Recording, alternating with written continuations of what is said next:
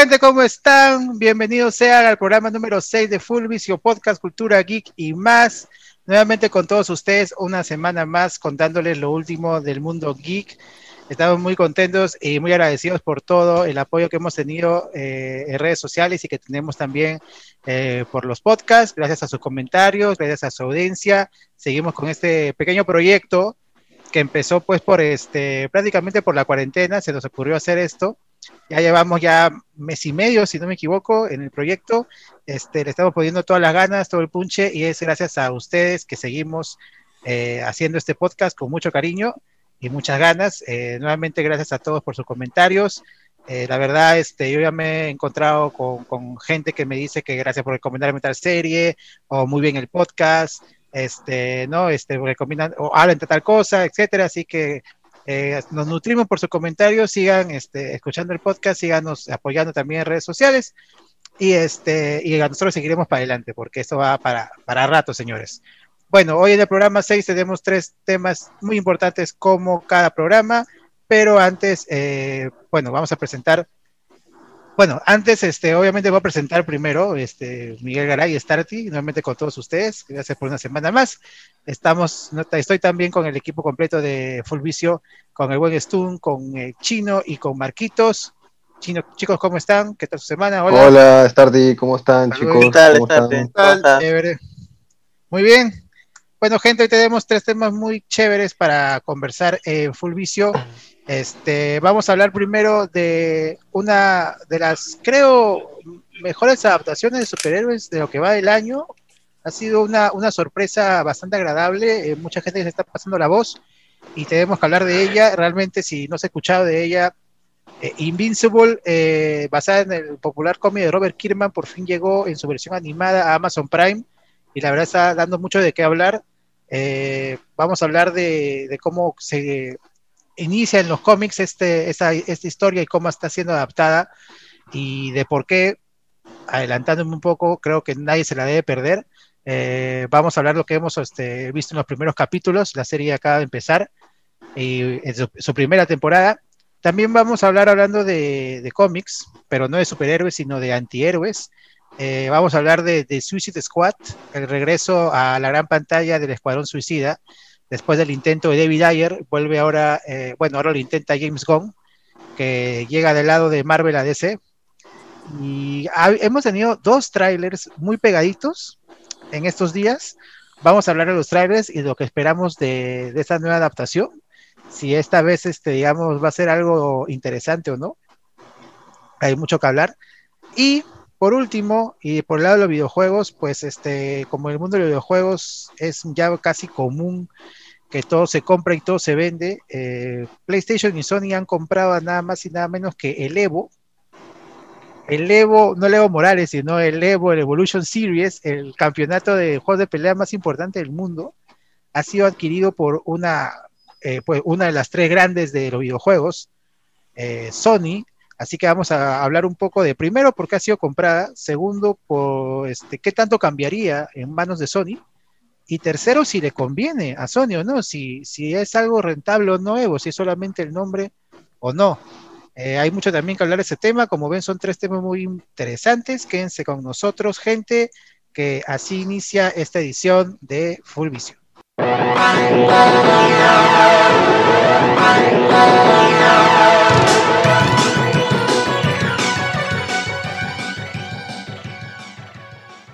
Bueno, gente, empezamos con el primer tema del programa. Tenemos una nueva adaptación de superhéroes en este año que está lleno de eh, adaptaciones. Recién vamos acabando, este, mitad, ni siquiera llegamos a la mitad del año, ya tenemos series muy interesantes. Y este, Invincible, basado en el mítico cómic de Robert Kirkman, un cómic eh, tan importante como, digamos, Kirkman tiene dos cómics importantes en su historial, tiene muchos, pero definitivamente sus dos grandes basiones es Walking Dead, que este, sigue siendo un nombre importante en el mundo no solo de las adaptaciones de cómics, sino series en general. En su momento fue la gran competidora de Game of Thrones, si no me equivoco, en rating. Este, así que este, son palabras mayores. Y el siguiente, la siguiente gran historia de Kirby sería Invincible, que después de su debut en 2003 por fin llega a ser adaptada, pero a diferencia de Walking Dead de una manera animada Y este, y bueno, habla, para que nos hable un poco más de cómo ha sido esta adaptación y qué le ha parecido, eh, pues el que nos recomendó la serie fue el gran Stun, que de verdad está muy emocionado con la serie, así que cuéntanos, Stun, qué te ha parecido Invincible. Sí, realmente la gran, gran adaptación de Amazon Prime a la obra de Robert Kirkman, que como tú ya lo has dicho, eh, Robert Kirkman tiene varias obras, pero creo que para muchos eh, su obra maestra es eh, Invincible. Y la obra que lo hizo famoso es The Walking Dead, más que nada porque por el hecho de haber sido adaptada a serie. Pero eh, Invincible es como que su obra que fue llegando a los geeks, a los amantes de los cómics, ¿no? Y para muchos, y he leído por ahí que es como que la obra, la historia de superhéroes mejor contada que exista eh, en la historia, y eso me sorprende, ¿no? Ya es algo muy subjetivo, ¿no? Porque tenemos obras que compiten de Alan Moore, de Grant Morrison, pues, o ya estamos hablando de nombres mayores, ¿no? Pero para muchos eh, eh, es, esta obra es la, la, la, mayor de todas, ¿no? Y acá en esta serie, en esta muy, muy buena adaptación, se nota la mano de Kirman en el mundo televisivo, ¿ya? Creo que la la, la, experiencia que le ha dado tener su serie en televisión, estoy hablando de Walking Dead, le ha otorgado la, la suficiente experiencia de poder manejar esta adaptación a niveles increíbles, porque Invincible eh, tiene la misma premisa del cómic, o sea, eh, hablando a grandes rasgos, eh, la, la, la, premisa es básica, es sencilla. vivimos en un mundo de superhéroes existe los superhéroes como el día al día, o sea, tú vas a comprar pan, ves a alguien volando y eh, es al normal. De la misma manera, eh, los malhechores eh, y sus crímenes, ¿no? O sea, es parte del día al día. Y esta premisa básica, que podría ser ya trillada, Kirman le ha dado, le ha enriquecido con mucha sustancia. ¿Con qué? Con los misterios. es una serie en que avanza un poco, hay un misterio nuevo, siempre hay algo nuevo que descubrir, el manejo de sus personajes, o sea, la serie es en líneas generales, es heroica, sí, es tal cual heroica, ¿ya? Pero tiene elementos, de, elementos que le, que le otorgan eh, complejidad, ¿ya? Y, y, le otorgan esa complejidad que no se logra, que no se logró ver tanto en las, en el cómic, ¿ya? Y es, y es lo que yo digo mm. que es, esto es, esto es eh, eh, genial, ¿ya? Porque es como que diré una analogía estúpida, pero eh, la animación de Invincible es el Snyder Cut del, del, cómic, así, así, tal cual, porque lo otorga mucho más profundidad, lo otorga mucho más profundidad, lo otorga eh, eh, la, sangre, las vísceras. Yo creo ah. que estamos entre la serie de superhéroes más violenta de la historia. No te estoy exagerando. O sea, yo sé que por ahí tienes a Watchman, por ahí podías tener a, B de Venganza. No, no, no. Esta. A The Voice, a The Voice. Más, eh, sí, también tienes a The Voice. Este tiene más, tiene más vísceras, es más, es más, eh, es más sanguíneo, ¿no? O sea, es, es, es, de todo. Yo creo que estamos ante una obra bastante fuerte, pero eh, lo genial de esto, que a pesar de que sea una, una obra visual bastante visceral en cuanto a imágenes, no pierde, no pierde esa esencia de, esos elementos psicológicos que, alimentan a los personajes. O sea, ya te. Tú puedes ver la motivación del personaje principal, que en este caso es Mark, Mark eh, Grayson, que la historia comienza que es un joven que va al colegio y que comienza a manifestar sus superpoderes. Y este alegre trata de igualar a su, a su ídolo. En este caso es su padre, su padre es Omniman, que es haciendo una, comparación con el universo de los superhéroes, viene a ser una especie de Superman. Es el superhéroe más poderoso de la Tierra. Y de igual manera que Superman no es terrícola, es eh, Ultimita, ahorita se me, se me, ha ido el nombre porque ya de... Oye, corrijo, pero es... Esto, eh, el, el, Mark eh, tiene la imagen de su padre como que él es el, el camino a seguir, ¿no? En cuanto a sus acciones y todo lo demás, ¿no? Eh, como todo adolescente, eh, tiene sus complicaciones en el colegio, sus historias amorosas y su crecimiento personal y como superhéroe, ¿no? Y es acá donde la serie destaca más que en la línea de los cómics que yo le he leído. Para esto eh, diré que el cómic y la serie todo es idéntico. lo que cambia es el, orden de los hechos. el, orden, el orden de los hechos cambia. Y algunos personajes estéticamente también los cambian. Eh, acá también en el, cómic como en la serie se ve un gran tributo a DC Comics. Eh, los Guardianes de, la Tierra es un tributo a la Liga de la Justicia tal cual. Hay un Flash, hay un Marciano Detective, hay una Wonder Woman. Incluso hay, hace poco les comenté, hay un Etrigan, el, detective demonio. O sea, es, es una de esas series que realmente me ha despertado eh, esa emoción, ese hype yo, realmente yo creo, yo soy una persona un poco eh, difícil de complacer en cuanto a estas cosas. La, última, la última vez que tuve esta sensación de, decir, ah, la, es lo mejor del mundo, o sea, aparte de lo de Zack Snyder, obviamente, es lo de la serie de Watchmen, ¿no? O sea, eh, pues, cosas que te meten así, que tú dices, estoy entre una hora, una hora que va a trascender en el tiempo, pues, ¿no?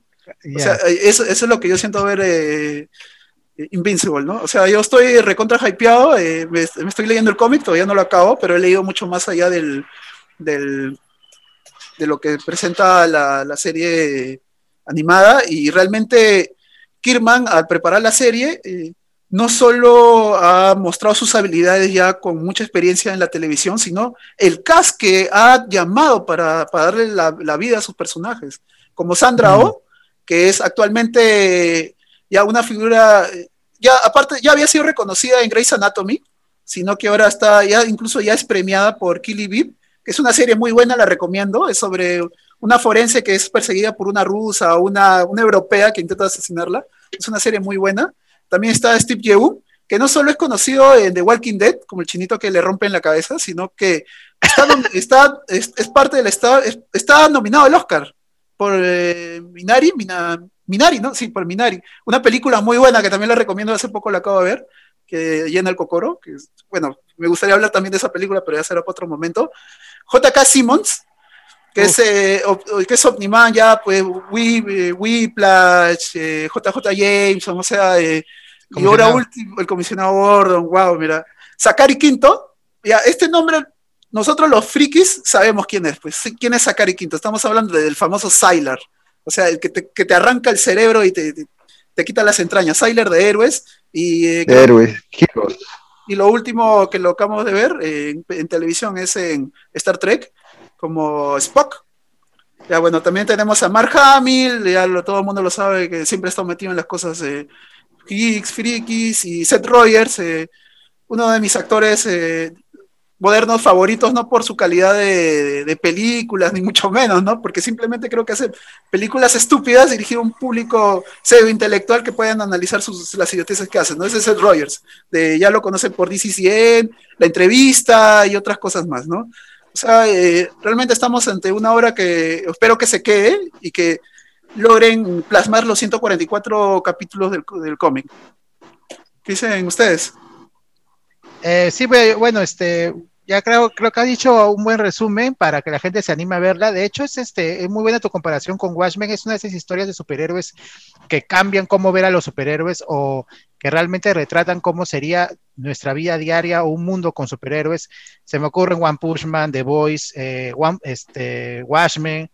Eh, le, veo muchas eh, parecidos también con, con One Punch. Tiene muchos tributos al universo DC, de hecho. Este, y también lo que quería comentar es que, bueno, Robert Kirkman, el creador del, este, de este cómic, él tiene su propia empresa, Skybound, y a diferencia de otras empresas... ¿Y su café? Que, sí, su café, Skybound. ¿Dije café? No, ese es Starbucks, tío. Skybound. Café Kirman, su café Kirman, ve. Café Kirman. Starbucks se me había Starbucks. Ah, claro, claro Café Kirkman, mi favorito. No, no, este. Robert Kirkman, nada que ver con el café. Este brother, como digo, tiene su empresa.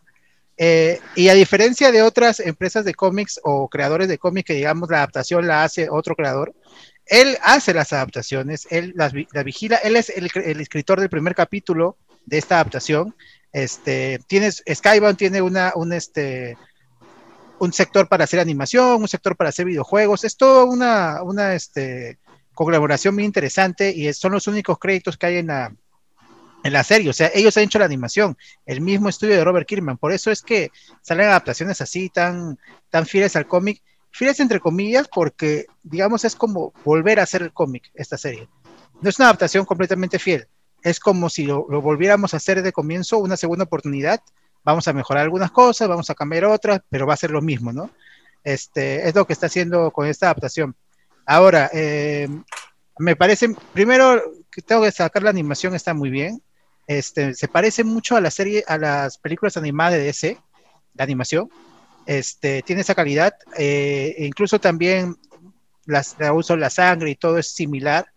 La iluminación también. Así que si les gustan las películas animadas de DC, las, las películas animadas como este, hace poco, por ejemplo, Pocolis War o este, Flash, Flashpoint, esas pelas, les va a gustar esta. También me parece muy bueno el soundtrack. No sé si, si pudiste chequear algunos temas, este, Stun. Eh, me parece que tiene buen uso de canciones en las peleas, eh, que le da un, un, este, algo interesante a, la, a las películas de super, de, perdón, a las series animadas de superhéroes que generalmente escuchamos un soundtrack común. Acá escuchamos canciones en, en las peleas. Y lo de las voces también hay de todo. Este, te faltó mencionar, ¿sabes a quién? A Mar Marshall Ali, el que va a ser Blade en, en las próximas películas del MCU. Él, va, él, hace de Titán, que es un personaje que ya apareció en los primeros capítulos, pero va a volver a aparecer en siguientes. Eh, May Whitman también está, la actriz May Whitman. Hay varias personas, seis Sassy Benz, la que la actriz que vimos en este en Deadpool y en Joker. Y ya para terminar, lo que quería comentar, este Seth Rogen, eh, aparte de ser eh, una de las voces, es también productor, productor de la serie. Exacto. Y, y, él, este, a pesar de que lo conocemos de comedias, él es productor de ya dos adaptaciones de cómic muy buenas, The Voice y The Preacher. Y esta sería su este, tercera adaptación de cómic como productor. Y también hay una, además de esta serie animada, eh, Rogen también está planeando hacer una adaptación eh, live action de Invincible eh, después de la serie, así que vamos, ¿qué, qué tal, qué, qué, tal le va? Eh, no hemos hablado mucho de la trama de, de, la serie, estamos hablando de lo que nos ha parecido, pero a ver, este Marquitos y, y, o Chino, ¿qué nos puede contar de, de, lo que ha parecido? A ver, este, ¿quién levantó primero la mano? Ya, Chinito, por favor, porque para pa Marco cortarlo rápido la siguiente. Chino, por favor. Sí, sí. para que ya no quede mucho tiempo y ya Marquito ya no hable ya. Bueno, yo solamente para re remarcar algunos puntos eh, que por ahí se les ha pasado. ¿no? Uh -huh. eh, yo la he visto en latino, ¿ya? En latino a mí me, me gustó. Doblada. Me, me, gustaron las voces, ¿ya? O sea, en el mío sale creador Roberto Café. O sea, no sale yeah. Robert Kiro. A, a, a, a, du, a, Duplicate, latino. a Duplicate, que es uno de los de los miembros del equipo de jóvenes le dicen duplidora, ¿no? Una duplicadora, una cosa duplicadora. así. Le duplicadora le dicen, duplicadora. Ya, que o sea, bueno, fuera es... de los nombres que por ahí, bueno, pues, ¿no? Atom If es atómica, ¿no? O sea, fuera mm. de los nombres, eh, ah. la, en tema de voces está, está bien, se escucha bien, se escucha bien. Es, es muy buena. Conocido? ¿Alguien conocía en doblaje? No la he visto yo doblada. No, ahí, ahí, sí te mentiría. Voy a chequear, no, voy a chequear, voy a chequear. No lo, no, no he chequeado, no lo he chequeado. Eh, solamente quería recalcar también, aparte de opinar un poquito, que van a ser ocho episodios en total, de los cuales cuatro ya están eh, en, en, Amazon actualmente, y más la duración aproximadamente es de 40, 43 minutos, 45 ah, sí, dura, creo en algunos dura, casos. Duran su tiempo. Dura regular, dura regular. No, que es raro para una serie animada, pero no se siente capítulos largos, ¿ah? ¿eh? O sea, la verdad es, mm. son, son capítulos que te atrapan bastante. Sí, sí. A mí, bueno, como ustedes dicen, ¿no? Hay bastante violencia explícita, ¿no? Eh, debe ser una, debe ser la mayor serie de con, con mayor fuerza en este sentido. Sí, eh, pero tiene, tiene buenos diseños, tiene una buena adaptación, inclu eh, música también me pareció muy buena. Sí, es cierto, también hablando de la adaptación, tiene buena atracción, pero tiene un buen punto de equilibrio donde, por los que ya vieron el cómic, no, o sea, igual lo, los tiene, los tiene inmersos en, en, la serie. O sea, hay, hay ciertas variaciones pequeñas que hacen más interesante para el lector, ¿no? Que a veces dice, ah, no, ya sé qué va a pasar en esta escena, ¿no? O sea, hay ciertas variaciones y también, eh, y vienen, bueno, en el caso, en la pelea con los extraterrestres, en los cómics no se pelea con el, con el alien. No sé si Golem que ha ¿Cuál- leído puede cuál- darme. ¿Cuál es el alien? El que, el que cuando viene... llegue- el que va a llegar a la Tierra. Sí pelean. Sí pelean y Sí no, pelean. ahí sí pasa lo mismo, pero no pasa Lo en mismo. momento, pasa antes, en otro orden pasa, en otro orden. Pero sí en otro orden. sí. Y, y hay, y hay eso. un comentario. claro, hay por eso a eso me refiero, pues, ¿no? Ajá. Hay ciertas variaciones, ¿no? Que, que no afectan te- eh, realmente, relativamente a la trama, pero como que alguien que ha leído el cómic no, no está de la misma manera, tal cual, ¿no? Como a veces sucede. Y- incluso Más que este, gráficamente me, me refiero a eso. el momento clave Sí, que que- yo, yo lo he visto en todos lados, ya en Facebook, incluso lo- ya seguramente alguien se spoileó. El momento clave, que es el final del primer capítulo, eso este, pasa mucho después en el cómic, si no me sí, equivoco. pasa después. El momento Pero es- relevante, sí, pero- el momento que cambia toda la historia del, del protagonista, Así es. ocurre en el primer capítulo de la serie y en los cómics aparece más adelante. No mucho más adelante, ¿eh? pasa No, un poco más adelante. Sí, como, como dijo Stun, cambia el orden de las cosas. Y este, también quería comentar que este, para, para la gente que todavía no se anima por todo lo que hemos dicho, porque no queremos comentar mucho, creo que, o sea, ya este, Stun dijo este, en que, es la historia de Mac Grayson, este, este, el, el hijo de Omniman y cómo él entra y trata de ser un superhéroe. Este, es una historia, ya spoileando un poco, de bastante crecimiento, es completa continuidad. O sea, es una historia que en el cómic termina y empieza. Y este, y se parece mucho a, por ejemplo, ya recomendamos acá animes como Mushoku Tensei y otros, donde el personaje va creciendo y se relaciona con otros personajes y hay un crecimiento total.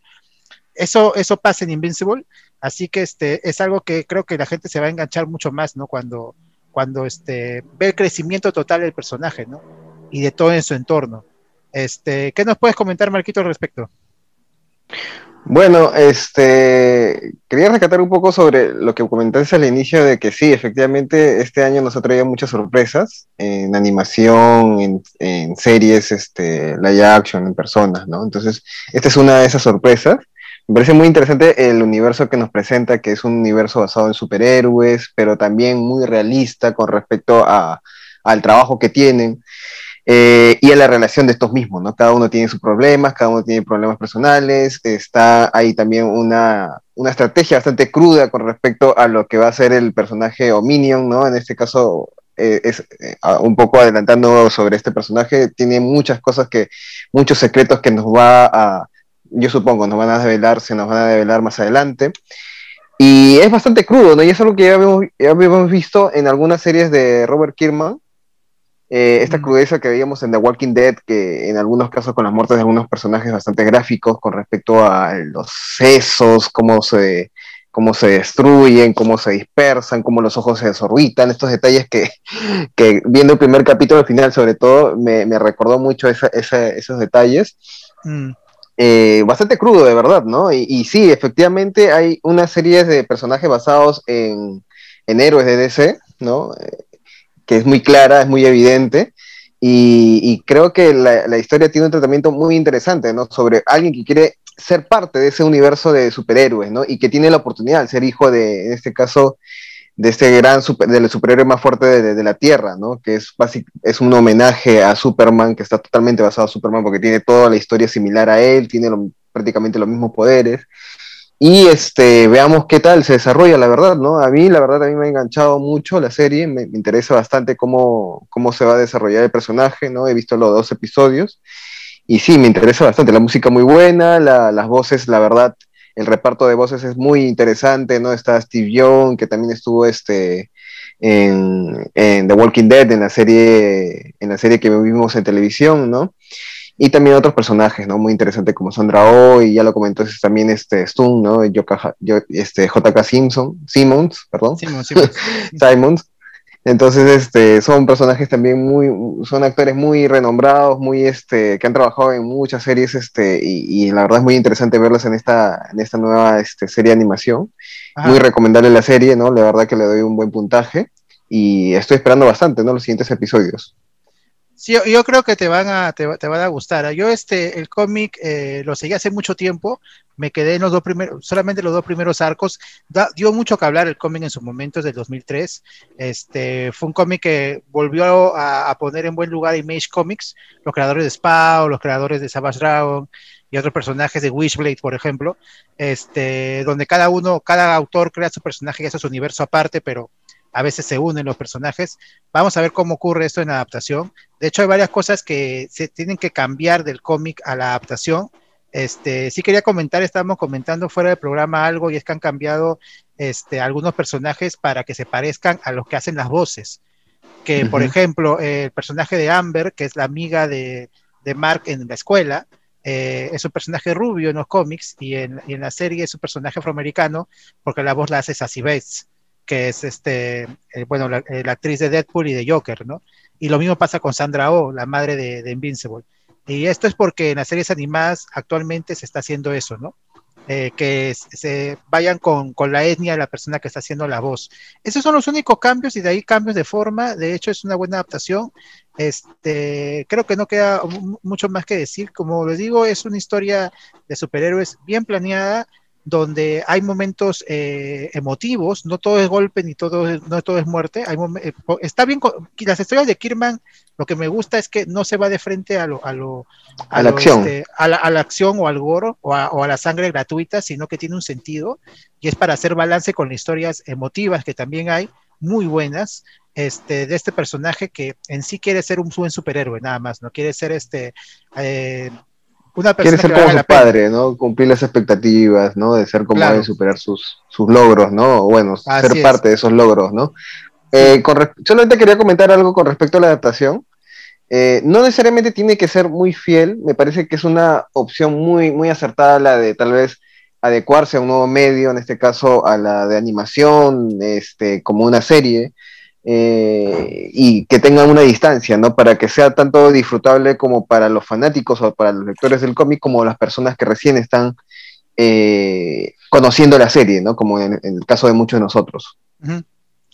Bueno, este, eso es Invincible. Eh, esto unas palabras, unas palabras finales para recomendar a la gente la serie o tu opinión final. Sí, eh, si, eh, si eres amante de las películas de DC, porque creo que DC es el rey de, la- de las películas animadas, o sea, Marvel es el rey de las películas live action y es, el rey indiscutible, así como DC es el rey indiscutible de las películas animadas. Invincible está a la misma altura de las películas DC, eh, eh, incluso más enriquecida porque dura 40 minutos eh, cada episodio y Robert Kirkman eh, está haciendo lo mismo que el creador de Shingeki no Kyoji, que está haciendo su, su animación, que él está detrás de la, del, de- del anim- de la- del, ma- del anime, y lo que no ha podido imprimir o lo que, lo, lo que se le ha pasado, lo está llevando al anime. Y aquí Así está es. haciendo lo mismo. Él, él está detrás, él, es, él, está, él está escribiendo los capítulos, o sea, de su misma mano están saliendo los capítulos, y le ha metido mucho, mucho, mucho eh, contenido a cada personaje. O sea, ya cada uno tiene una motivación y tú puedes sentir empatía por cada uno, incluso por los villanos. O sea, es, es una serie súper recomendada y espero que es, es impe- imperdible para todo fanático del cómic. Así es, ya para terminar, ya saben, Invincible está disponible en Amazon Prime, todos los capítulos los viernes. Este, estamos este, haciendo este programa cuando estamos a la mitad de temporada, van a ser ocho capítulos, así que ya saben, no se la pierdan.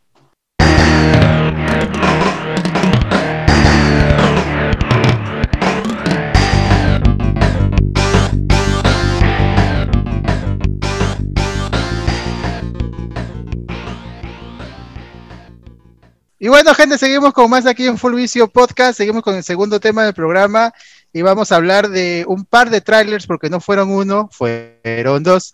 Los trailers de, de Suicide Squad, la nueva película de eh, James Gunn, reemplazando a David Ayer. eh, la segunda vez que vemos al grupo El Escuadrón Suicida, este mítico grupo de antihéroes o villanos de, DC. de DC. Eh, lo vamos a ver ahora de la mano del director de Guardianes de la Galaxia. Ya fue Ayer, y con lo, que he visto, o Ayer, Ayer es, ¿no? ¿Este es tú? ¿Ayer o Ayer? David Ayer. David Ayer, ya. Bueno, ya fue porque no creo que después lo visto en el tráiler, creo que no hay ni intención de sacar el Cat, que también se estaba hablando, pero no vamos a hablar de eso, vamos a hablar de esta segunda eh, película de Escuadrón Suicida, y así como eh, fue la, esta es la segunda película de Escuadrón Suicida, esta es la segunda vez que grabamos este, este, segmento, porque hubo problemas técnicos y este, vamos a volverlo a grabar, cosas que pasan hasta en los mejores podcasts. Vamos a, a grabar todo igualito, todo lo que dijimos, exacto lo vamos a decir.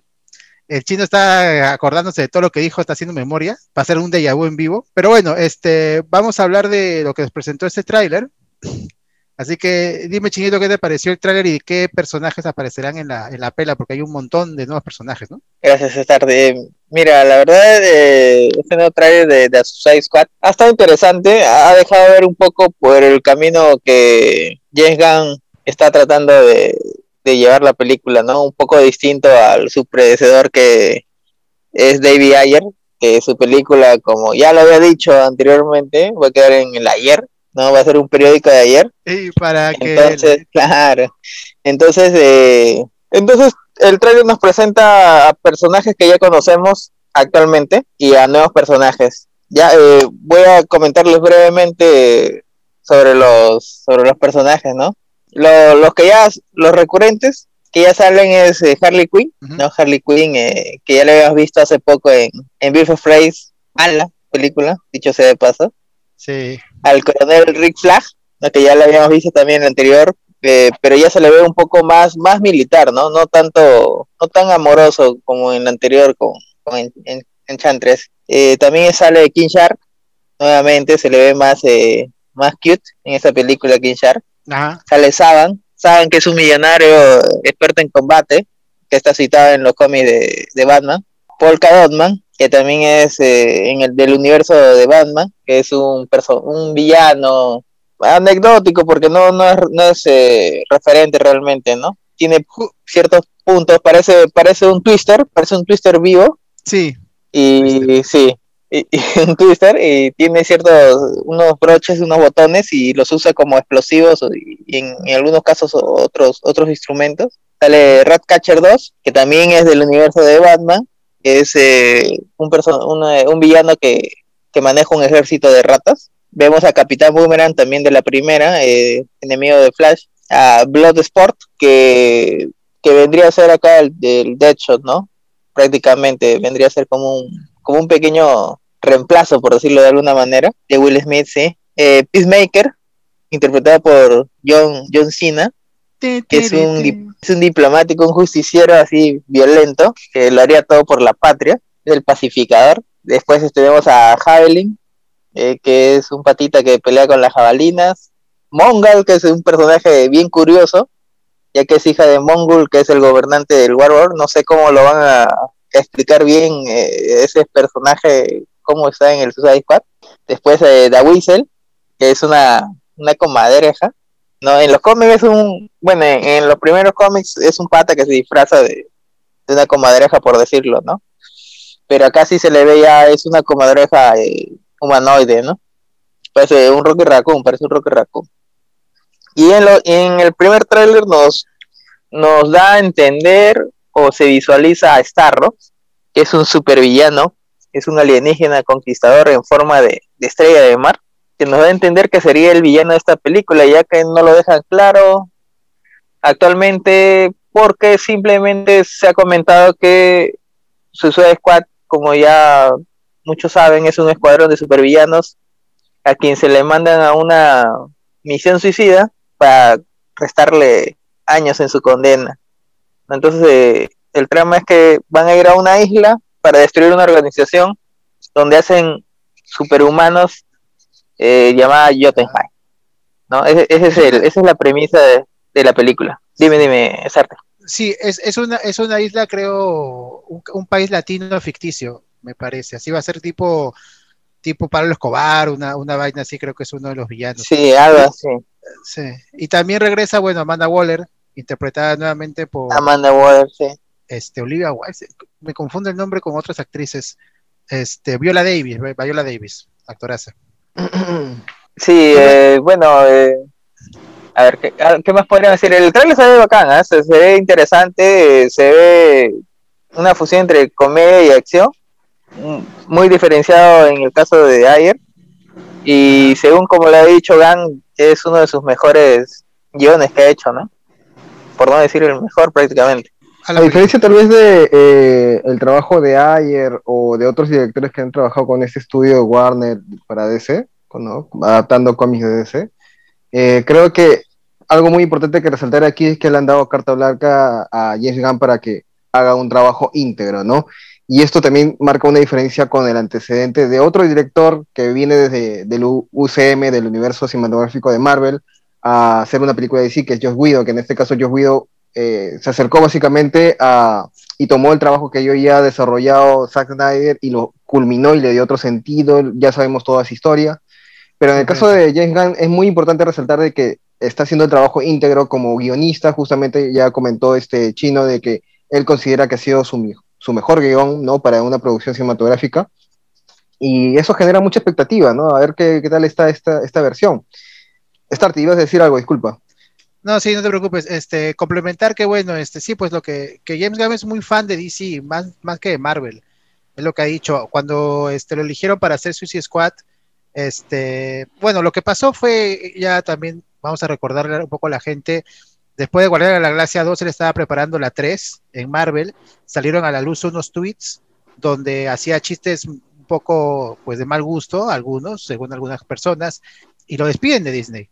Entonces él queda en, el aire y de ese lo agarra y dice, ¿qué quieres hacer? ¿Qué película quieres hacer? Yo quiero hacer Suicide Squad, es, uno de mis favoritos. Incluso en Instagram publicó su colección de cómics antiguos escritos por John, Ostander, que fue el creador del, del equipo. Así que este, ahora está en DC. Después lo de Disney se arregló, así que después de eso va a regresar a Disney a hacer Guardián de la Galaxia 3. Así que este, de hecho, eh, también sigue la continuidad de las dos películas, de las dos películas digo porque eh, sigue continuidad con Suicide Squad, la de ayer, y con Birds of Prey, hasta donde entendí parece que los hechos de estas dos películas importan. Esto una continuación, no es exactamente tengo entendido, tengo entendido que es como dos, dos versiones distintas de, de Suicide Squad, ¿no? No van a tener una relación con ninguna otra película. Creo que también es el camino que está tomando las películas basadas en los cómics de DC, que cada una va a ser como una adaptación independientemente, no va a haber como un universo cinematográfico como lo que se intentó hacer con Zack Snyder, ¿no? O, como lo que hace eh, Marvel, que conecta todas sus películas, que es un trabajo bastante meticuloso y que ha logrado un y que ha sido su fórmula para el éxito, ¿no?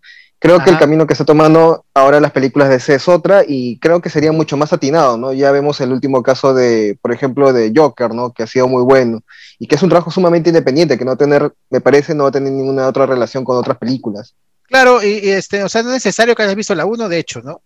pero, o sea, tampoco es algo que es un reboot completo, porque, eh, o sea, son los mismos actores, ¿no? Son los mismos actores, son los mismos personajes, o sea, lo que ha ocurrido, supuestamente este Capitán Boomerang, este Rick Flag que vemos ahora, sí pasaron por los hechos de las anteriores, ¿no? Que no importa mucho en la trama, puede este, que tengas razón, estoy de acuerdo, pero, o sea, no ignora completamente lo que ocurrió, no es un reboot. Reboot es, por ejemplo, las películas de Spider-Man, ¿no? Exactamente, ¿no? Ese es un reboot, o sea, porque hay un poco de dudas si es secuela o reboot. En realidad, es, se a veces dice es un soft reboot, ¿no? O sea, no es un reboot completamente porque... Se respeta la obra anterior, pero digamos que toma un camino eh, distinto, ¿no? Es el caso Gan, yo también ha dicho, ¿no? Que respeta lo hecho por Ayer, ¿no? O sea, no, lo va a eliminar completamente, pero tampoco es que sea un año después, tal vez por decirlo, ¿no? ¿Reboot no son unas zapatillas? Claro, la Reebok. O son Reebok. Claro, Reebok son Nike. Claro. Lo, que sí rescato bastante de, de Gang es que te ha sacado unos personajes que la verdad es que ni su, ni su abuelita, de, ni los mismos escritores de ese, ni Warner se acordaba que existían, de verdad. Eso es lo que rescato bastante de Gang, porque ahí se ve, ahí, sí, ahí se ve su fanatismo, porque son personajes que de verdad muy rebuscados, muy rebuscados son muy rebuscados son. Fíjate pero es, es, curioso también, tomando en cuenta que James Gunn tiene un antecedente con Guardianes de la Galaxia, que son, digamos, personajes no muy conocidos, ¿no? A nivel este, mundial también, pero que les ha dado toda una personalidad, les ha dado un sentido, les ha, los ha cojado como equipo, ¿no? Y ha funcionado, ¿no? Y ha funcionado, ha tenido dos películas y va a tener la tercera ahora, ¿no? Entonces, eh, creo que este es un antecedente bastante favorable eh, que habla muy bien del trabajo de James Gunn como para trabajar con un equipo o para crear un equipo, como en este caso para The Suicide Squad, ¿no?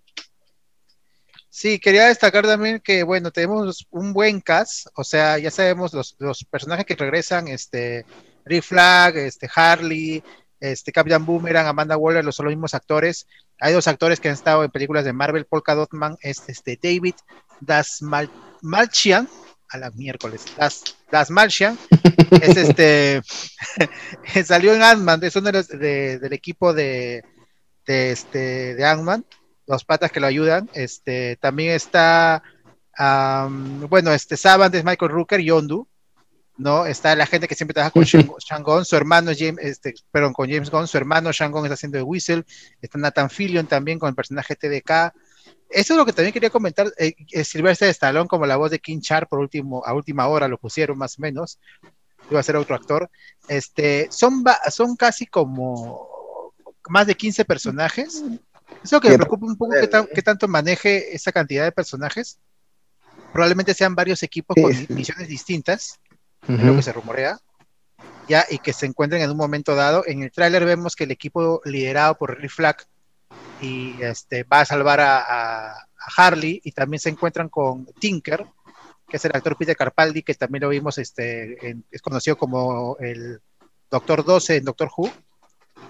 Eh, él está haciendo de villano, Tinker está muy interesante, a mí también me parece que se ve muy bien. Vemos un James Gunn desatado, eso también quería comentar. En, cuando trabajó para Disney estaba un poco controlado, porque James Gunn es una, una persona que hace muchos chistes en doble sentido, que se ven en el tráiler, eh, muchos chistes de, de, nivel un poco más este, para adultos. Elevado. La Elevado, la película va a ser R. Este, eso no era Guardián de la Galaxia. Y este, eso puede ser bueno o malo, la verdad como ha pasado en, otros, en otras películas que se le da mucha oportunidad al director, a veces las cosas no salen muy bien cuando es así, a veces sí. Este, eso es con mi preocupación porque lo que destacaba en Guardián de la Galaxia, aparte de todas las bromas, etcétera, es el, el, el emocional que dan los personajes, su background emocional, que no sé si lo veamos acá. La historia de Starlord, por ejemplo, la historia de Gamora, la historia del mismo Drax, le dan peso a los personajes, así que este, eh, no hemos visto todavía la historia de Rocket Raccoon, que tiene una historia emocional también muy interesante en los cómics. Ojalá la veamos en la 3, nos ha prometido eso James Gunn. Así que vamos a ver qué tal se desarrolla este nuevo James Gunn, que no sería el mismo que hemos visto, creo, en, Marvel. Lo he visto Stun apuntando. ¿Qué, este, ¿Qué comentarios tienes, Stun? Ah, no, es la lista del mercado para mañana. Ah, es... Huevo, leche. No, ¿Sabes que, le, que le escribes el diálogo a, a Porky? Sí, sí, sí. Sí, voy Por cierto, algo que quería añadir un poco a lo que. No, no, ya háblate mucho, ya háblate mucho. No, habla, habla, habla, Marquito, habla, habla. Ah, ya, gracias, gracias.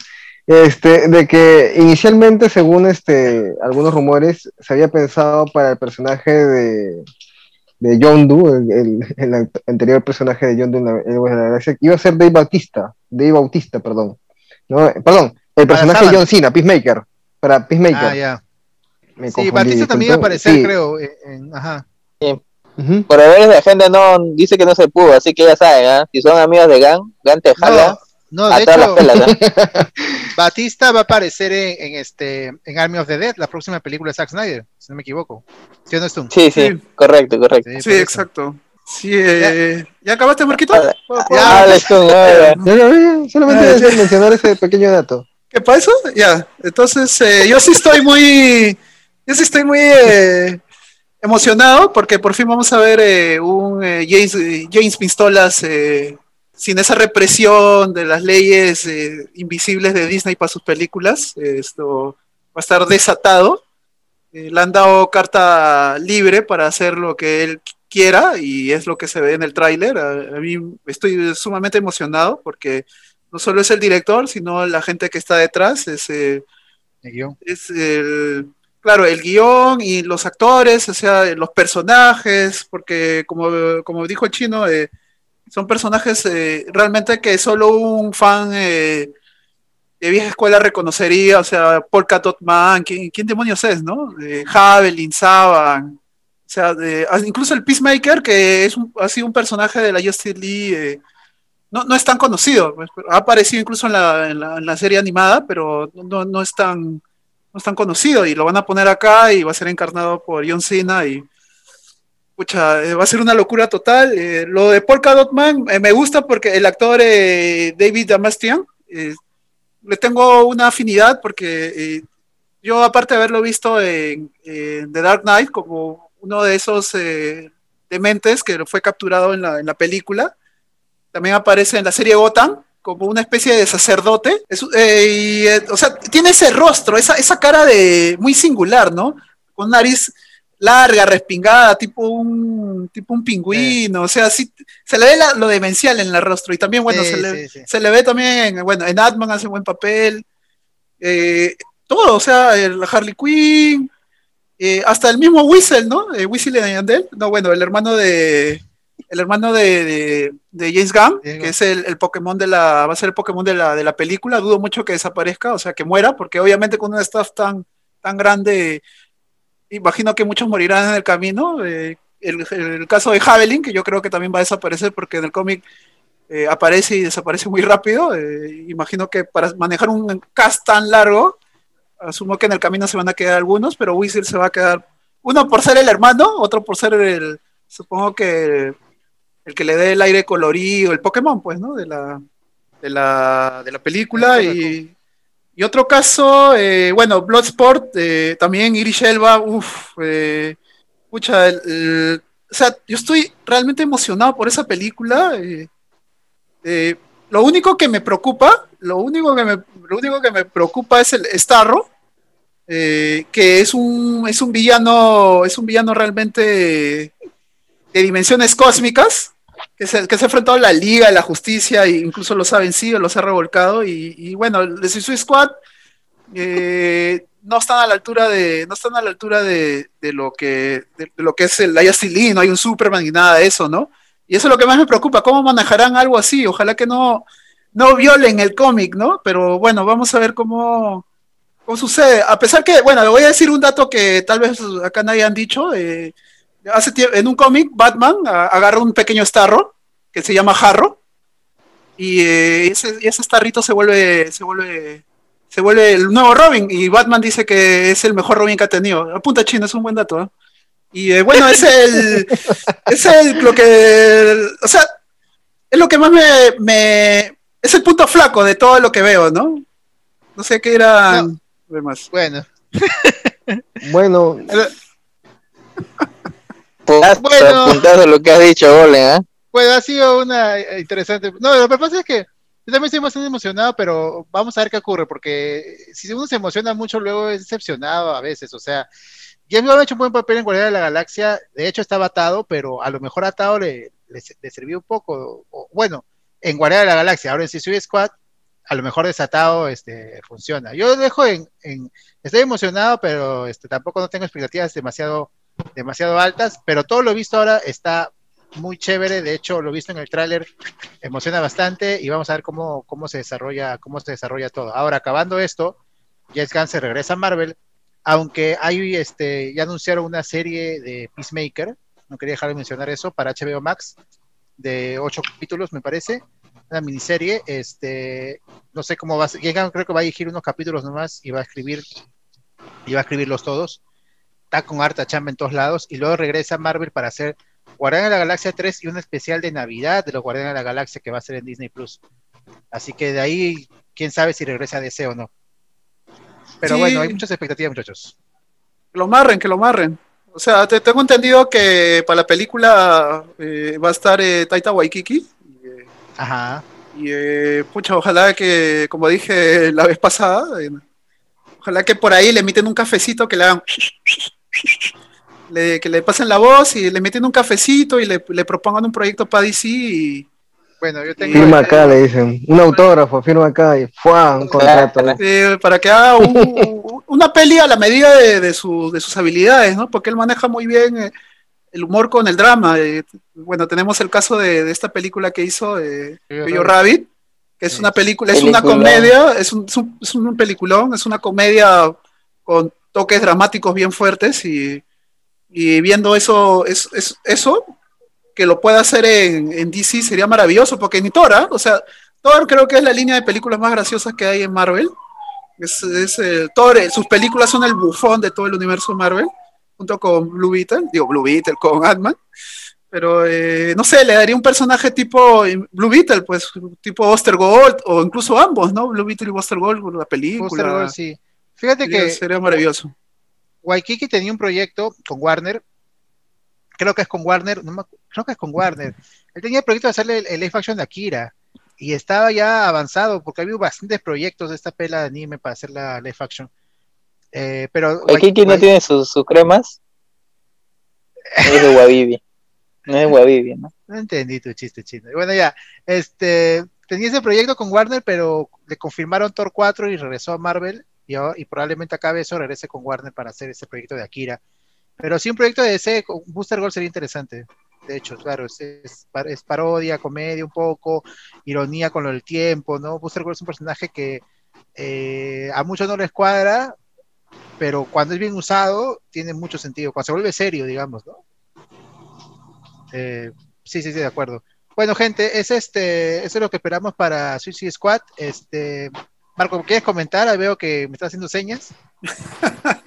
No, no, bueno, algo adicional que con lo que mencionaba este Stun sobre Waika, es de que posiblemente, según algunos rumores, es el primer este, Ratcatcher que posiblemente se mencione en la película, ¿no? Eso es un dato adicional, nada más que, quería comentar. Bueno, gente, Suicide Squad, la nueva película de James Gunn, este, reemplazando a David Ayer, eh, se estrena en agosto en cines eh, disponibles y en HBO Max para esas alturas del partido probablemente ya hay HBO Max en Latinoamérica, así que probablemente veamos la película. No sabemos si con pago adicional o no. Esto de, es que en Estados Unidos se están estrenando el mismo día en cines y en HBO Max. Solo funciona en Estados Unidos cuando llegue acá. A lo mejor la película demora un poco más o no llega el mismo día o tal vez llegue con paga. Eso no se sabe todavía, así que pero esperamos tenerla disponible muy pronto en Latinoamérica de manera oficial. Y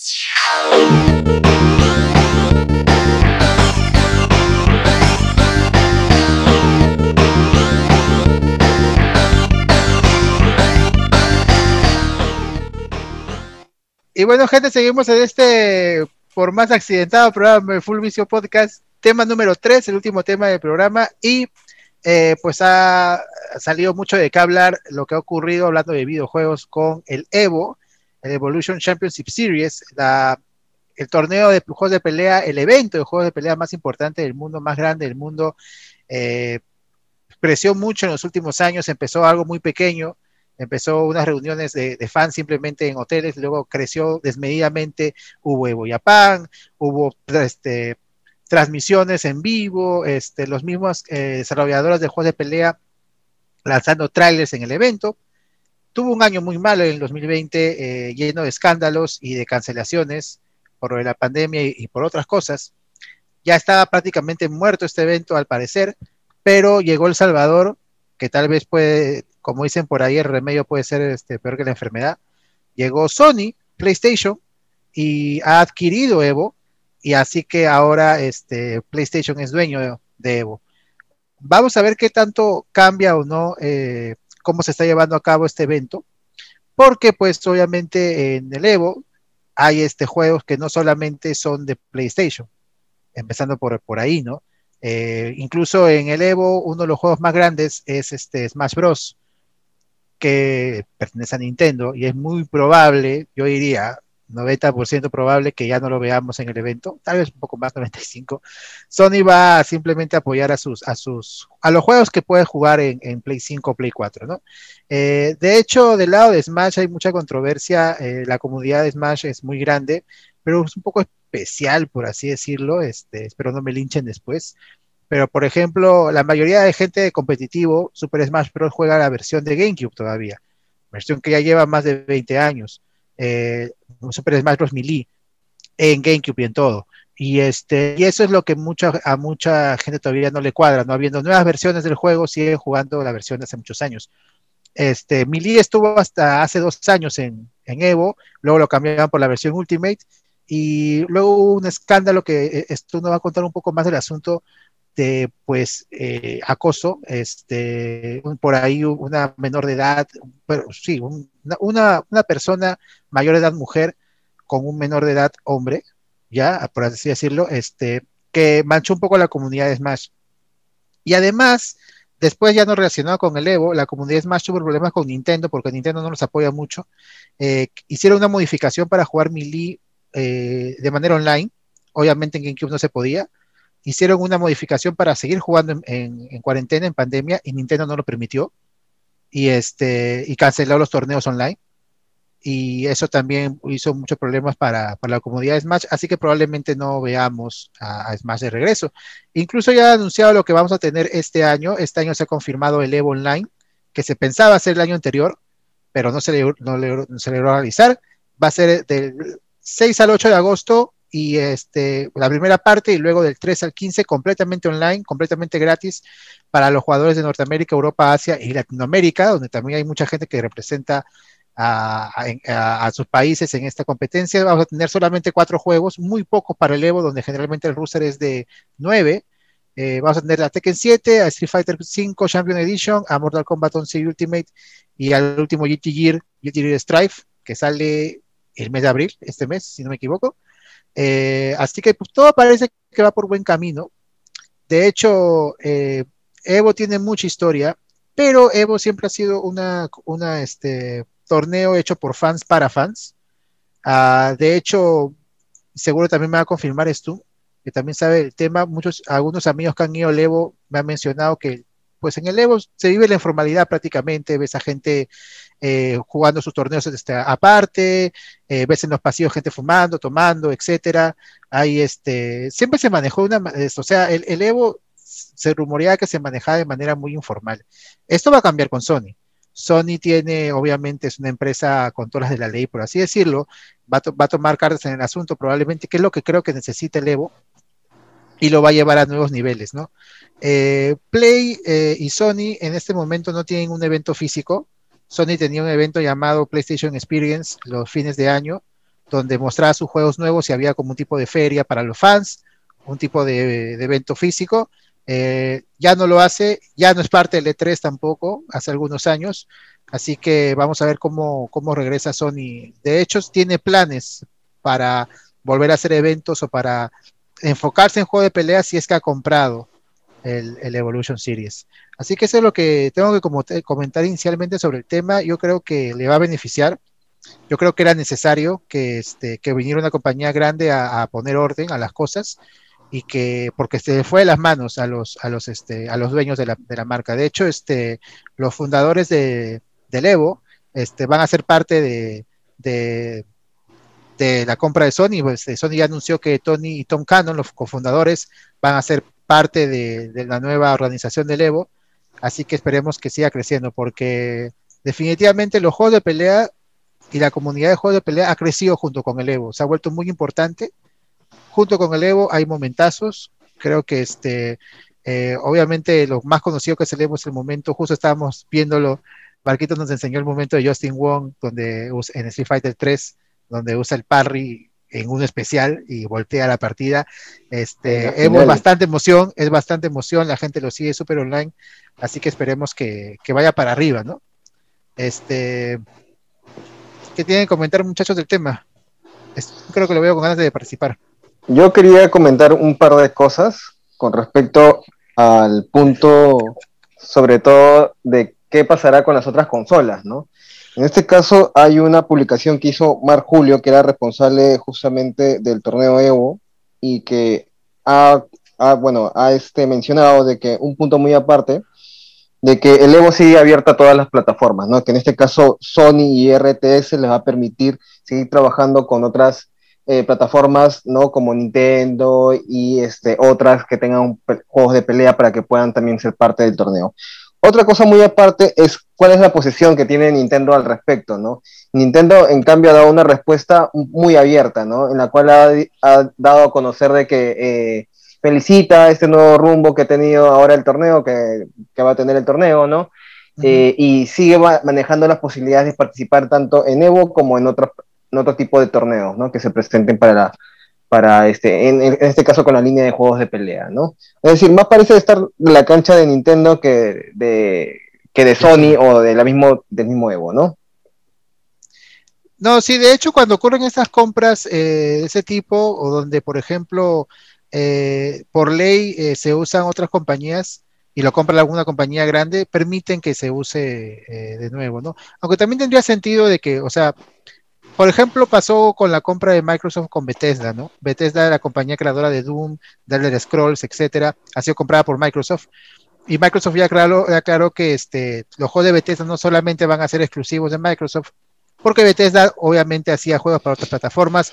Mucha gente de Play, imagínate no tener Doom en Play, ¿no?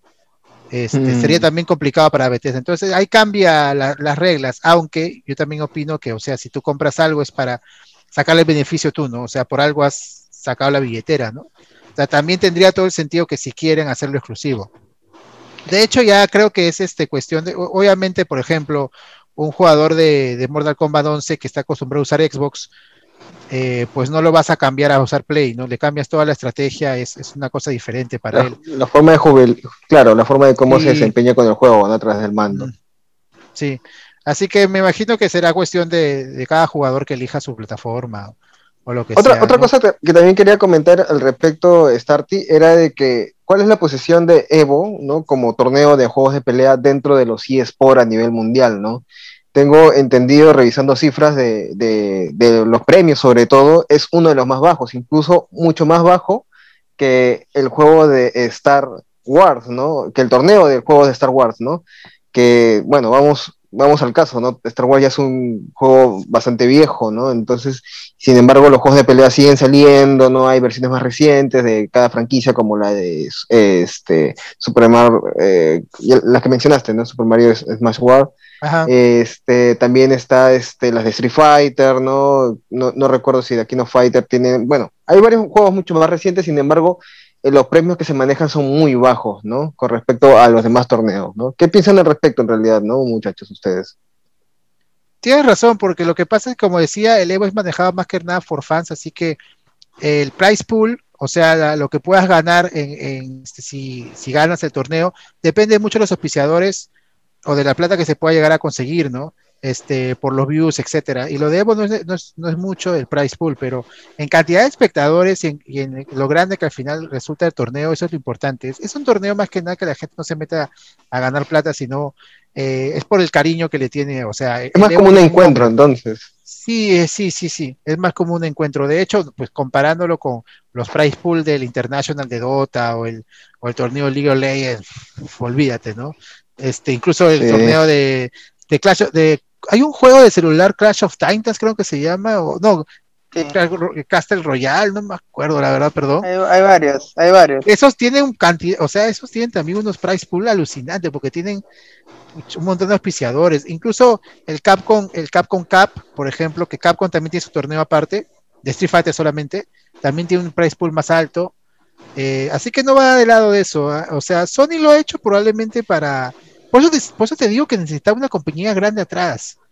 Le faltaba billete. Aparte, Sí, y, y también, y también creo que en este caso sería muy importante que Sony no cierre sus puertas a, otro- a otras consolas, a otros juegos que van por esta línea de peleas, porque de eh, es básicamente como tú mismo lo has mencionado, ¿no? Un, un- un un, este, una vez al año es un encuentro, es un torneo, más que por buscar un fin monetario, es un encuentro por feeling al- a, los juegos de pelea, ¿no? Y, y hay Ay, gente ah. que se, que se encuentra, que conversan, que toman, bueno, Hay- bueno, hay que no ver también la- eso, pero- Hay que ver también la posición de Nintendo, ¿no? Para, tal vez para Nintendo, este, estando en, en un evento netamente de PlayStation, para ellos tal vez esté sonoro, ¿no? Sí, Mm, pero ah, no sí, solamente está Nintendo, también está Xbox, ¿no? Y si se junta eh, Sony con Microsoft, pueden hacer algo bueno también, ¿no? Mm, bueno, sí, puede ser. Lo único que a, a mí me parece raro, eh, disculpa que te que los corte, y a Golem, ¿no? A Golem, digo, a Stun. Eh, no, eh, que no esté eh, Dragon Ball Z eh, Fighter, Z Fighter. ¿No? Me- porque ha estado en las últimas ediciones, antes del, del escándalo. eh, Sí. Ha estado ese videojuego, ¿no? No hay ningún juego de Bandai Namco, es verdad. Este, ahorita es por el Evo Online en, en este año, no solamente hay cuatro juegos, es solamente para empezar, digamos. Pero Dragon Ball Z, este, perdón, Dragon Ball Fighters probablemente regrese, es un juego súper importante de peleas y eso sigue siendo que da mucha plata. Ah, no, bueno, Bandai Namco está pues Tekken 7, es verdad. No, no, no es que no haya ningún juego de Bandai Namco. De hecho, están los cuatro más representativos ahorita, ¿no? A veces por, no es por hablar mal, pero a veces por hacer bulto, ponían juegos que ya se juegan hace mucho tiempo, ya, o sea, de verdad tenía sentido a veces. Eh, por ejemplo, otro juego que siempre ha estado es este Marvel. Capcom 2 lo reemplazaron con el Infinite, pero el Infinite no le fue bien. Y luego regresó Marvel vs. Capcom 2. Hace, creo que el año, el 2019 estuvo, eh, que es un juego emblemático, pues, de, torneos y, también parte del Evo en sus buenas épocas, justo el Street Fighter 3. Eh, puede volver cualquier juego. Los como te digo, e, Evo era algo informal, algo feeling, como, como dicho Marquitos, es verdad, no era tanto por el price pool ni nada, era por hacer el desmadre y este, por, por este, encontrarte con tu gente y jugar así cualquier cosa, y por eso, lamentablemente, cuando no había un control, no se ganaba billete y podían ocurrir estos, estos, este, estos escándalos y estas este, malas cosas que ocurrieron, ¿no? Así que puede que ocurra, ¿sabes qué? Este, eh, Marquito Chino, este, que se haga un torneo paralelo del, al Evo, ¿no? O sea, ahora que Sony va a poner mano dura, o por así decirlo, puede que los fans se organicen y hagan algo de nuevo, así como ocurrió el Evo, ¿no? Porque el Evo fue algo iniciado por fans para fans. No fue una compañía grande que inició el torneo, a diferencia de los torneos de Dota, los torneos de, otros juegos. Y, fue uno, y es todavía uno de los torneos eSport más importantes. Sí, lo más probable es que Nintendo, eh, perdón, que Sony ahora utilice el espacio para promocionar nuevos juegos, ¿no? Para, sobre todo para. Eso es lo que temen. Eso es lo que temen muchos, que se, que se maleen y que en cada encuentro pelea sale, mañana en PlayStation sale tal cosa, ¿no? Paga tu PC Plus y estén los super banners, ¿no? Eso es lo que mucha gente se preocupa. Y a, la gente vieja escuela no le va a gustar mucho eso. Bueno, va a haber un cambio al respecto, ¿no? Y, tiene que Sony de alguna manera también tener un eh, tener rentabilidad, ¿no? De, de, este evento, ¿no? Por algo lo está comprando. Entonces, yo creo que es inevitable ese tipo de, de situaciones, lamentablemente, ¿no? Sobre todo rescatando un torneo que, ya estaba, como tú ya lo mencionaste, Starty en un inicio ya estaba cayéndose, ¿no? Sí, me parece muy interesante lo que dice Marquito, ¿no? Pero Stun, que creo que sabe algo del tema, ¿no? Yo quería que Stun cayera Marquito, ya se ha hecho costumbre. no, ya, ya. Ah, está escuchando atentamente. Eh, Stun así, en los juegos de pelea, por si acaso Stun es el maestro, es así, deja que nosotros peleemos y luego no, eh, realmente lo, respecto al hablar sobre en general el evento y sus repercusiones en la comunidad de juegos de pelea es un tema de conversación de horas y es súper amplio. ¿eh? El Evo, eh, como bien dijeron, no se trata de dinero, pues los premios son es pequeño, eh, tomando en cuenta los grandes, los grandes eventos tipo Dota, tipo incluso Fortnite, porque son juegos de PC y dentro de los juegos de PC tienen, eh, bueno, las empresas que respaldan las partes de la PC, Nvidia, las tarjetas de video, Corsair, las sillas, los monitores, o sea, tiene todo un ejército de, de partes de computadora de grandes y las marcas que las respaldan, ¿no? O sea, más o menos ahí es donde marca la diferencia con, los premios que se dan los juegos de pelea que normalmente corren bien en una consola y no necesitas, a pesar de que en una computadora lo puedes, eh, lo puedes jugar, eh, normalmente le dan más énfasis a las consolas, ¿no? Incluso eh, cuando tú te compras un, juego de pelea en computadora, el, el, el fanbase de jugadores en de los juegos de pelea por computadora es, es minúsculo, es pequeñísimo. O sea, si, hubiera una gran cantidad de, jugadores por computadora de juegos de pelea, posiblemente veríamos esos grandes premios, pero no lo hay. Y, eh, lo que se ve en el Evo es como que es un evento sin precedentes. O sea, yo eh, he tenido amigos que, que siempre dicen, hay que ir al Evo, es una experiencia increíble. Eh, y no solo es lo que, el Evo no solamente es el evento que televisan o que hacen streaming, ¿no? Sino dentro del Evo hay mini, mini eventos, la gente se organiza, incluso toma, se emborracha, hacen, eh, tienes un juego, tú llevas tu propia consola, agarran un montón de consolas, arman su, arman su pequeña base y hacen su, torneo del, juego de pelea que ellos quieren. Así funciona el Evo. O sea, el Evo es un encuentro de, de, fanáticos de los juegos de pelea. Ahora, y también gracias a también a esas esas eh, actitudes o gran, eh, ¿cómo se puede decir? Eh, gracias a que toda esa comunidad, claro, esa informalidad es que ha habido también los escándalos que ustedes han hablado, ¿no? Lo de Smash, eh, por suerte, digo por suerte, ¿ya? es que todos esos escándalos que se han revelado han sido hechos bastante pasados, en la que los damnificados, entre comillas, han tenido la, la, fuerza de muchos años poder hablar del tema, ¿no? O sea, eh, sobre todo en los casos de Smash, que han habido puntualmente dos conocidos, que uno es de una streamer de, que, tenía más o menos 20 años y abusó de un niño de 14 de la comunidad de Smash. Y pasaron muchos años para que este niño, bueno, ya adulto, bueno, joven, hablara. Hubo, otro caso parecido, también lo de Mr. Wizard, que es el fundador de Evo, eh, cuando todavía Evo no funcionaba, eh, no existía. Eh, él estaba en una comunidad de, de arcade y cometió el error de invitar a a jóvenes, eh, prácticamente pubertos, a, hacer cosas indebidas, ¿no? Y el Mr. Wizard, el, el Mr. Wizard, el, el, fundador de Evo, aceptó todo, o sea, respecto a que Sony agarre esto, que tome las riendas del Evo.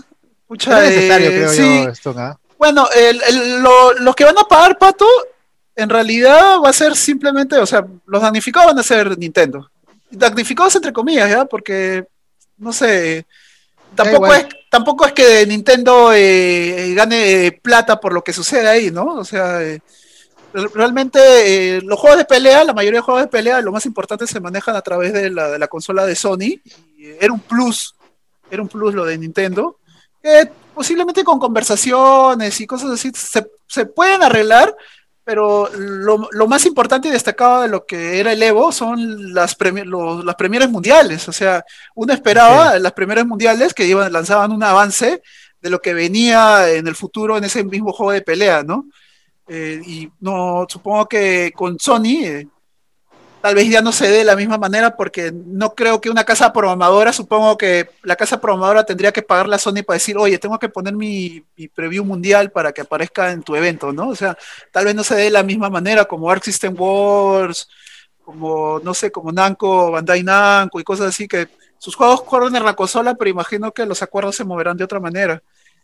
Y también otra cosa Sí. Para, este, para complementar lo que dices nada más, este, bueno, la, mayoría de juegos más importantes del Evo, estos cuatro, por ejemplo, generalmente corren en Play sin ningún problema, ¿no? Así que este, y tiene, y bueno, y bueno, Sony tiene buenas relaciones con todos, ¿no?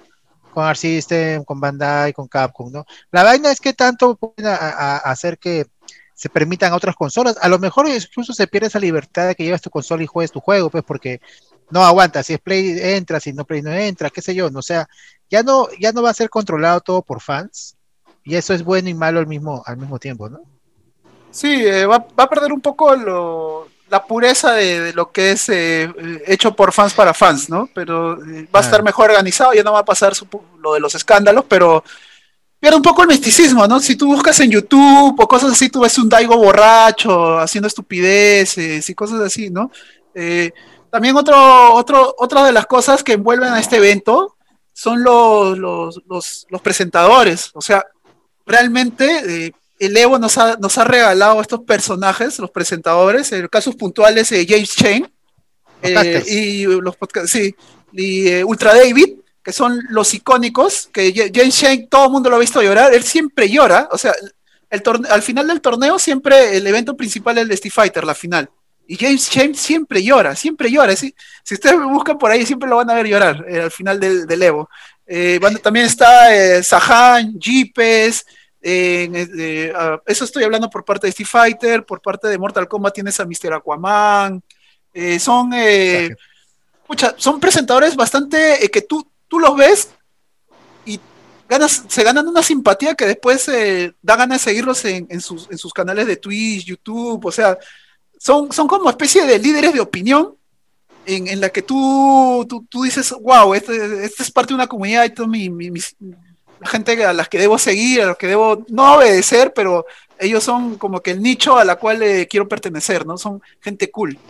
Y, eh, y, esa es parte de la Evo, pues ahora eh, no creo que con Sony desaparezca, lo dudo mucho, pero me temo por las primeras mundiales, Me da pena lo de Nintendo, va a ser un poco difícil que entre, pero... Eh, sí, va a ser un poco difícil, pero bueno, eh, creo que lo auguro un buen futuro porque ahorita eh, no es que estaba por desaparecer el Evo, ahorita era inviable, por, obviamente por la pandemia, eh, mm. pero eh, supongo que igual Sony teniendo el Evo no creo que se vaya, no, no creo que se vaya a llevar a cabo hasta que lo de la pandemia desaparezca, sea uno, un año más o dos años más. Un par de años más. Sí, así Físico, sí, de hecho. Ahorita va a ser online, como te digo, en agosto.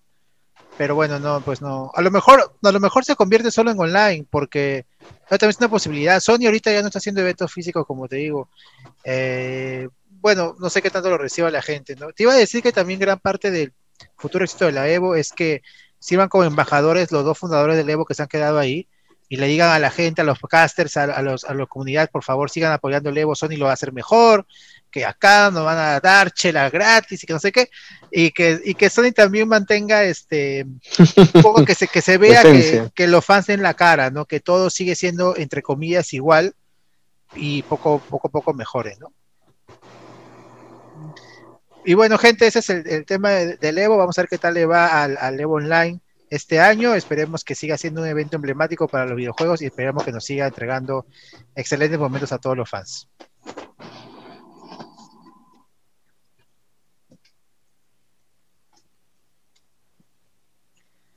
Y bueno, gente, con eso hemos concluido el programa de hoy de Full Vicio. Espero les haya gustado. A nosotros nos ha parecido divertidísimo porque, como ya mencioné, el lado de Suicide Squad hemos tenido ahí como perfectos técnicos que grabó, que no grabó. Pero bueno, hemos sacado adelante. La verdad, este, cada vez nos divierte más hacer el programa. Espero que a ustedes también les divierte escucharnos. Ya saben, visítenos en nuestras redes sociales. Estamos en Facebook, en Instagram, en YouTube. Y nuestro programa nos puedes escuchar en todas las plataformas musicales, que en Spotify, que en Apple Podcast, que en Google Podcast, que en Evox. Ya, así que sigan escuchándonos, denos nuestros sus comentarios. Agradecemos a mucha gente, muchas gracias a todos los que nos están escuchando, dejando comentarios positivos, negativos, de todo. Acá este, lo, leemos todo, gente, y vamos a seguir para adelante con este proyecto llamado Full Vision. Gracias, Tun, gracias, Marquito, gracias, Chino. Hasta luego, gracias. gente. Hasta luego. Chao. Nos escuchamos próximo, pronto. Hasta luego. Chau.